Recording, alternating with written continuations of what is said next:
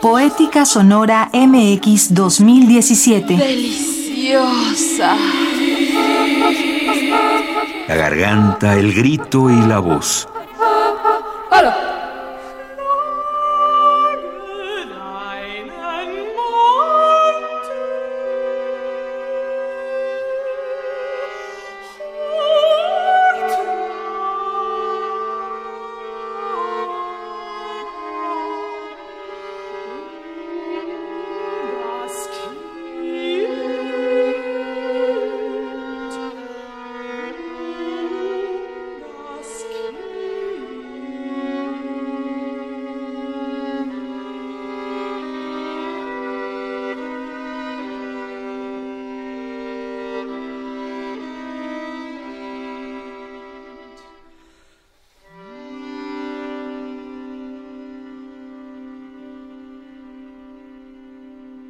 Los retos de la voz en Kafka Fragmenten, de Georgi Kurtag. La obra del compositor eh, Georgi Kurtag eh, se considera una de las obras maestras del repertorio contemporáneo. Eh, en este caso, una obra de cámara, evidentemente, por el hecho de que lleva únicamente violín y voz. Iracema Terrazas, soprano, invitada al Festival Vértice de Cultura UNAM aunque entiéndase aquí la voz eh, también de una manera bastante extendida. ¿A qué me refiero? El compositor pide desde un fa grave, no el que está en el pentagrama, sino la octava baja, hasta una indicación que él escribe como una flecha apuntando hacia arriba, que después en las notas el mismo compositor dice que eso tiene que ser emitido con la nota más alta posible. ¿Eso qué quiere decir? Que abarca desde el rango vocal de una mezzo o de una contralto hasta la nota más alta que te sea posible emitir.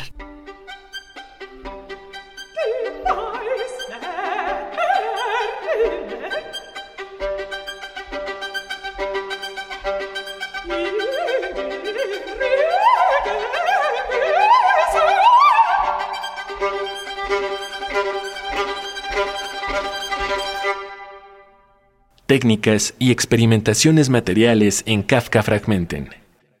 Esto también le ocurre al violín. Las técnicas violinísticas que está eh, ocupando el, compositor es como un compendio de toda la música contemporánea. Utiliza todo, utiliza eh, Keller vibrato, utiliza por supuesto Bartok pizzicato, pero utiliza también glisandos con trinos y utiliza armónicos de quinta y de sexta, utiliza cuartos de tono, utiliza glissando de clavijas, utiliza un violín en escordatura, lo cual significa que es un segundo violín preparado con una afinación diferente en las cuerdas. Experimenta muchísimo con el, sonido, experimenta mucho con la expresividad que él quiere conseguir a partir de estos textos de Kafka.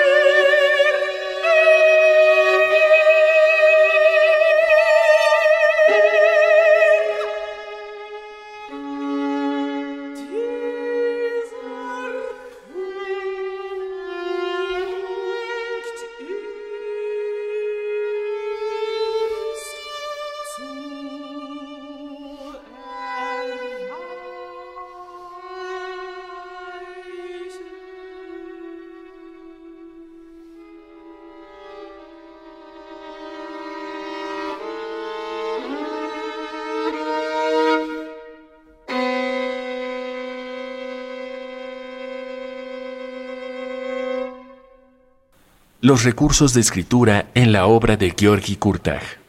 Está escrita con recursos poco usuales. Entonces, en primer lugar, además de tener el pentagrama y las notas, ahora sí que como decimos rayitas y bolitas, tenemos una serie de elementos visuales, gráficos, que el compositor se inventó, que forman parte de su propio lenguaje. Y además, en ese sentido, Kurtak es muy, muy, muy específico. Entonces, sabe perfectamente qué recurso quiere escuchar sonoro, lo inventó, vaya, le puso una grafía y al final pone una hoja entera en la cual justamente explica todo lo que quiere y qué es lo que significa. Iracema Terrazas, soprano. Por ejemplo, las dos rayas que se unen y luego se van separando poco a poco, que normalmente al músico le dicen que uno tiene que ir hacia un crescendo, él le añade en la punta una flecha y eso quiere decir que hay creciendo más acelerando. ¿Cómo? Pues bueno, ahí ya con la intención del, del intérprete, ¿no? Cada quien lo tenemos que ir adaptando poco a poco a lo que vamos entendiendo con esa música. Lo mismo en proceso inverso, por ejemplo, ¿no? Inventa esto que es disminuyendo con un poco de retardando. Para las pausas, por ejemplo, los silencios, eh, no es nada más la coma de la cesura, sino tiene mm, aproximadamente unos ocho diversas grafías para todas estas cesuras que van de menos a más. Termina con un gran calderón y esa es la pausa máxima, ¿no? Lo mismo con las notas, con la extensión de las notas. Entender los universos gráficos de la partitura. Otra cosa muy, muy clara de la que hablábamos hace un momento es no pone compases. No pone nada de compases durante los 40 números que dura la obra. 40 textos que no tienen nada que ver aparentemente uno con el otro. Y en ninguno de los 40 números pone un compás. Dentro de una misma página de música uno puede tener un compás de 3, pero otro de 6, otro de 16, otro de 14 y medio, más un octavo, más un 16, etcétera. Entonces, es un universo gráfico que cuesta al principio un poco de trabajo eh, descifrar, pero una vez que entra uno, se va resolviendo poco a poco con más facilidad, porque esto se considera, vaya, entrar en el mundo, en el universo sonoro del compositor en particular. Hay que tomar en cuenta que cada compositor contemporáneo escribe un poco como a su propia manera. Entonces, conocer a un compositor contemporáneo es meterse en un universo único, único a lo mejor irrepetible. A lo mejor uno canta una obra de X compositor y ninguna otra obra, ningún otro universo sonoro de nadie más se va a parecer a ese lenguaje en particular, de ese compositor.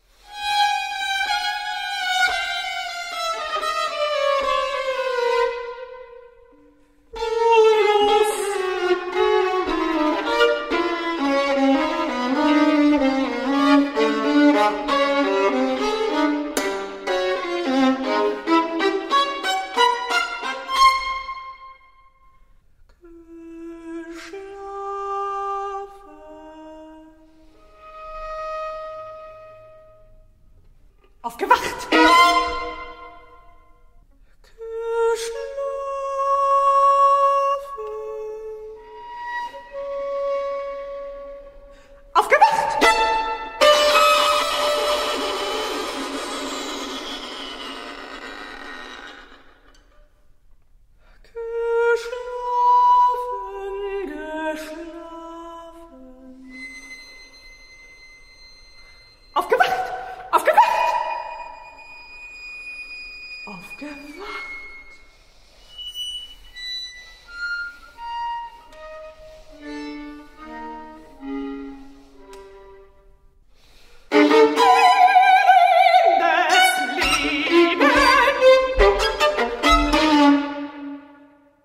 De la notación sonora a las gráficas del gesto. Eh, los retos van eh, desde toda esta grafía sonora, pero también eh, con tanta especificación que pone el compositor. Muchas veces empieza un movimiento que no tiene ninguna indicación clara de si es rápido o es lento, utilizando los términos comunes adagio o presto o etcétera, sino de carácter pone indicaciones simplemente de carácter. Entonces, eso es bastante difícil porque a uno le dan un poquito de más rango. Entonces, claro, uno tiene más libertad y dice, ¿qué hago? El uso de la voz en partituras experimentales. Yo creo que los retos son absolutamente distintos al abordar una obra como Kafka Fragment o una obra de repertorio tradicional. Hablando del canto específicamente, en una acción lineal, precisamente, uno se preocupa en realidad poco más allá ¿no? del esfuerzo que ya hay analítico en obras literarias, en el compositor mismo, el libretista, etc. Es decir, lo que está planteado es, y es muy objetivo y es muy claro. Eh, con una obra como esta, uno lo tiene que descubrir. Ya está dado, pero no está digerido. Iracema Terrazas, soprano, invitada al Festival Vértice de Cultura UNAM. Todo el análisis que uno hace de texto aparentemente en una primera etapa no lleva a ningún lado. Creo que ajá, es un poco sin sentido. Eh, como cantante clásica, lo digo entrecomilladamente, te debo de confesar que uno tiene que pasar una primera etapa de cierta frustración al abordar estos textos para después pasar a la paciencia para después pasar al análisis, ya sea una, dos o cincuenta veces del texto, para después pasar al entendimiento y a la empatía con este texto.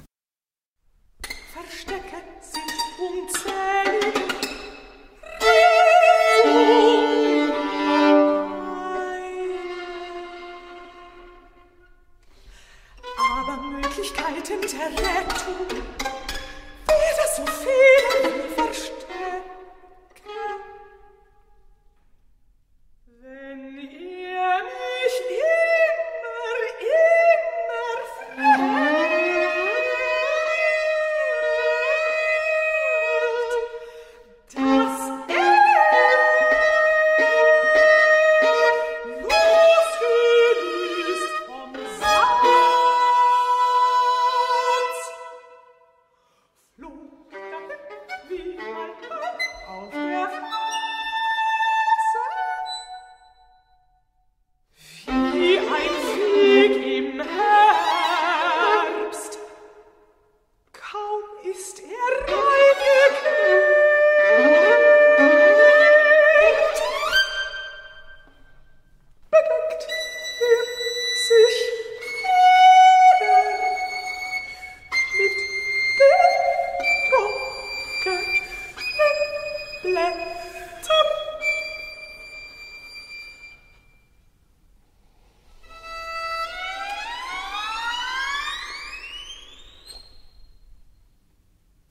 Cómo piensa la garganta, el grito y la voz una cantante de ópera contemporánea? La garganta básicamente para mí es mi modo de expresión. Más allá de que dentro de la garganta, poquito más abajo, está ubicada la laringe y es mi, mi instrumento, la garganta es para mí el órgano con el cual logro comunicar. Entonces, eso es para mí. El grito la expresión máxima de algo que se quiere decir con inmediatez. La voz para mí es expresividad, comunicación, el máximo instrumento posible, expresividad, es el todo absolutamente conectado a lo que uno pretende decir a partir de aquí, del plexo solar, ¿no? a partir del pensamiento conectado con un poquito más abajo en el cuerpo y de ahí toda la expresividad que conlleva. La voz es todo, lo utilizamos para hablar, lo utilizamos para cantar, lo utilizamos para llorar, lo utilizamos para amar, lo utilizamos para cualquier momento feliz, triste, el que sea de la vida. Entonces para mí la voz es la mayor expresividad del ser humano. Iracema Terrazas, soprano.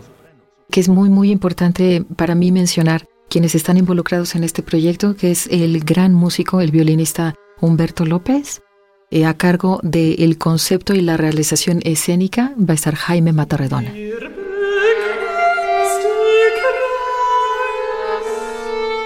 Cintia García Leiva, coordinadora general y programadora de Poética Sonora MX. Pueden buscar toda la información del Festival Vértice en cultura.unam.mx para que revisen eh, las, fechas, del festival y específicamente vengan a escuchar a Iracema Terrazas al Centro Cultural Universitario como parte del Festival Vértice y ahora eh, afortunadamente como parte de la garganta, el grito y la voz que hacemos en colaboración con Radio UNAM.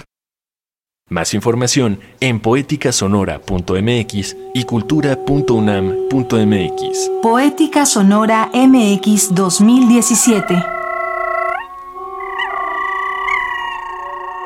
La garganta, el grito y la voz